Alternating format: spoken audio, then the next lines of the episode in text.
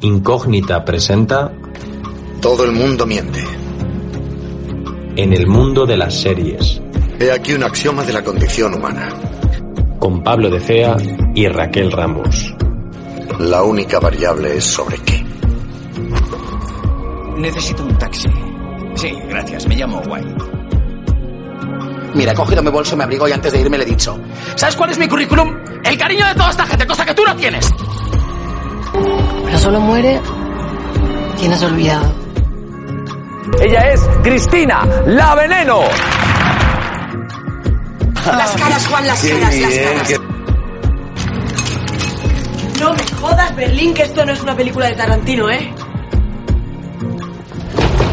Para adentro, Romerales. ¡Quiero mi bocadillo! ¡Quiero mi bocadillo!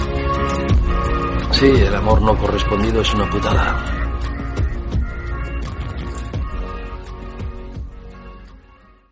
Buenos días, buenas tardes, buenas noches, da igual cuando estés escuchando este podcast. Bienvenido, bienvenida una vez más a Todo el Mundo Miente. Yo soy Raquel Ramos y hoy estoy como siempre con mi compañero Pablo Decea para comentar las mejores series del panorama audiovisual actual. ¿Qué tal, Pablo? ¿Cómo estás?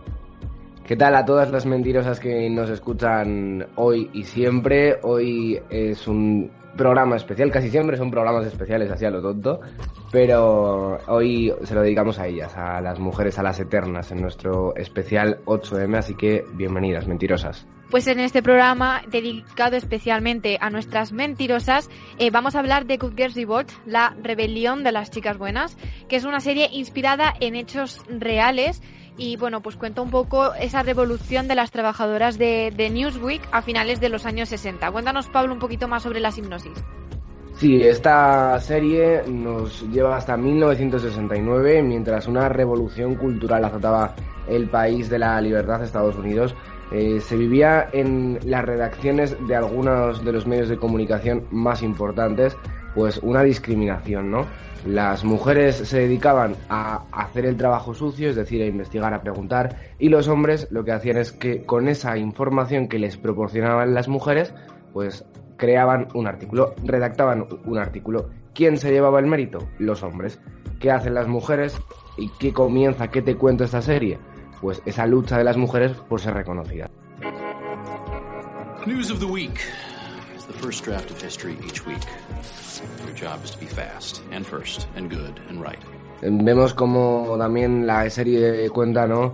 Eh, esa denuncia al principio, pues para ellas le resulta algo contra natura incluso, ¿no? ¿Cómo voy a, a denunciar a mi empresa que me está dando la oportunidad de ser investigadora y cómo voy a traicionar así a mi empresa. Sí que nos cuenta la serie cómo cada una de ellas reacciona de una manera distinta, ¿no? Cómo hay algunas que están a favor, como otras pareciendo eh, más afables, más sumisas, digamos, son las primeras que se ponen a batallar y luego nos cuenta principalmente la historia de una investigadora, ¿no, Raquel? Eh, son las mujeres quienes toman el poder y sobre todo vemos eh, ese techo de cristal, el que las mujeres siempre como que en esa redacción están encasilladas a hacer, como tú has comentado antes, eh, la, la, labor sucia, ¿no? Como lo que, lo que no quiere hacer nadie, al fin y al cabo. Son las tareas mucho más laboriosas y tienen muchísimo más difícil el ascenso, incluso no tienen apenas voz, porque a la hora de las reuniones de, de portadas, por ejemplo, para preparar las portadas, los próximos artículos, etc., etc., etc., eh, no, no, les suelen tener en cuenta nada y eso que están dando su visión como mujeres y lo que el público femenino quiere ver de, un medio de comunicación. Sí, no solo eso, sino que también eh, se juega un poco esta dinámica que yo entiendo muy bien y que recoge muy bien, y es cómo el periódico quiere dirigirse a un público joven, sin embargo, no rompe ese techo de cristal ¿no? que la propia juventud estaría pidiendo. Recordemos que son los años 60, los años 70, ese, ese momento en el que eh, aparece el movimiento hippie, eh, las drogas como la María, ¿no? Entonces eso se refleja muy bien en la serie, cómo pide la no solo los periodistas ni las investigadoras libertad, sino también la sociedad, ¿no? Se ve muy bien también eh, cómo los hechos de, mm, históricos de Estados Unidos también marcan lo- los capítulos de la serie, la guerra de Vietnam, eh, la revolución feminista. Muy bien, chicos. Quiero que os acerquéis todos.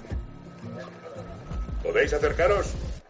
Este escrito ha dado en el clavo y debería ser una lección. El chaval nuevo ha cogido lo que él mismo llamó la típica historia de un juicio y ha hecho con ella un gran artículo de opinión. Buen trabajo. Gracias. Lo escribí yo. Cogí su artículo del juicio y lo reescribí. ¿Cómo? Las chicas no reescriben artículos. ¿Por qué no? Así es como hacemos las cosas aquí. Tenemos reglas, protocolos. Son reglas absurdas. Si algo es bueno, es bueno. ¿Qué hacéis ahí plantados como pasmarotes? ¿Eh? A trabajar. Tú también, bonita. ¿Va a publicarlo? Voy a hacer que uno de mis periodistas lo revise. ¿Por qué? Si le gusta tal como está. Otro de los temas que también trata la serie y creo que también es mm, relevante eh, contar o señalar es la mm, sexualidad de las mujeres como cuenta que en pleno mm, 1970 las propias mujeres no se eh, conocían a sí mismas, ¿no? ¡Madre mía! ¡Sí, sí, sí, sí! sí! Me, ha, me ha venido la regla. ¿Es la primera vez? No, no, no, pero me ha venido. Ahí es donde eh, viene eh, toda esa exploración de la sexualidad a través de la masturbación y lo vemos, por ejemplo, en uno de los personajes. Y es que sí que es cierto que estamos hablando de una época donde lo típico era vivir solamente con una pareja. Total, e incluso yo creo que entre, entre mis escenas favoritas también está cuando este personaje se descubre a sí misma Efectivamente, ve las estrellas porque siente por primera vez lo que es un orgasmo. O sea, hay que decirlo así.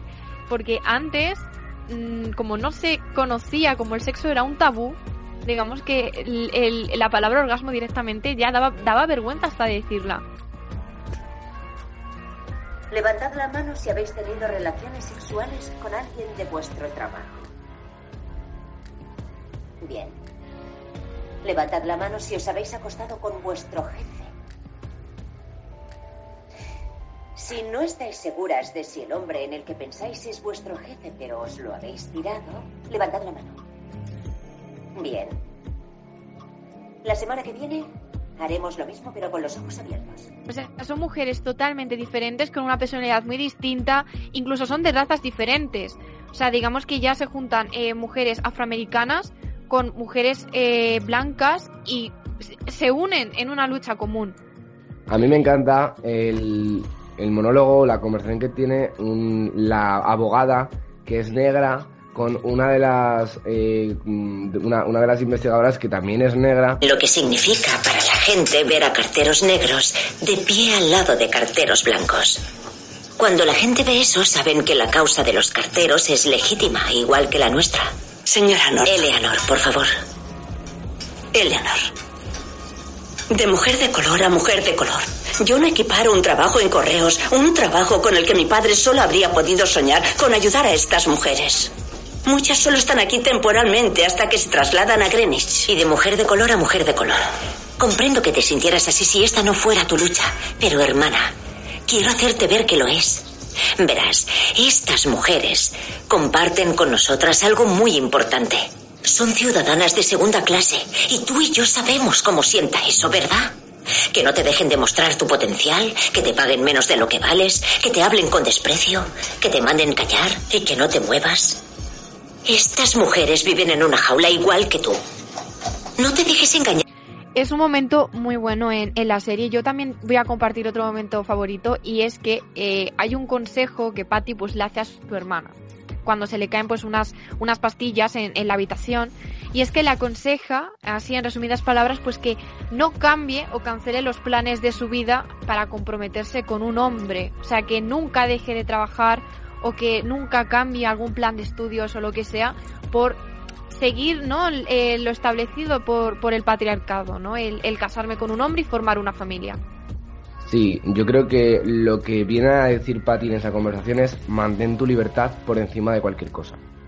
Bueno, pues así en definitiva, eh, la rebelión de las chicas buenas pues es una cuestión a los roles de género tradicionales y ¿tú qué puntuación le, le darías? Pues yo me lo he pasado bien, me parece una serie entretenida, la verdad. Eh, yo le daría un 7. No creo que sea mala serie y además mm, está, está entretenida. Yo como es una serie que la verdad me ha gustado mucho ver esa sororidad entre todo tipo de mujeres, ya trasladado un poco a series españolas, lo hemos visto en otras como Las chicas del cable. No es exactamente igual, pero bueno, vemos esa unión femenina para conseguir un objetivo y para conseguir esos derechos. Y yo la verdad que le daría un 8, o sea, voy a subir un punto a, a tu puntuación. Un 8 me parece que es una muy buena nota para una serie que yo creo que deberían de ver muchísimas mujeres, sobre todo para saber hablar, ¿no? De una época que, que no conocemos, no hemos vivido y, y estaría muy bien pues que, que todas las mujeres la, la vieran y, y, viesen pues incluso lo que hemos evolucionado en, en derechos. Pues de media sacamos un 7,5, oye, ni tan mal, ¿no? O sea, un, yo diría que tres estrellitas y media, más o menos. Es una muy buena nota, un siete y medio. O sea, ya quisiera yo esa notaza para matemáticas, ¿sabes? O sea, ni tan mal. Y bueno, pues ya hasta aquí el, el episodio de hoy de Todo el Mundo Miente, hablando sobre Good Girls Revolt. Y pues nada, Pablo. Pues sí, Raquel, hasta aquí el especial 8 de marzo de Todo el Mundo Miente, mentirosas, a seguir luchando. Y nosotros en Incógnita ya sabéis que estamos dedicando todo el mes de marzo a ellas, a las eternas, a las mujeres hasta la próxima y un abrazo muy fuerte de parte de Incógnita a todas nuestras queridas mentirosas. Incógnita presenta Todo el mundo miente. En el mundo de las series.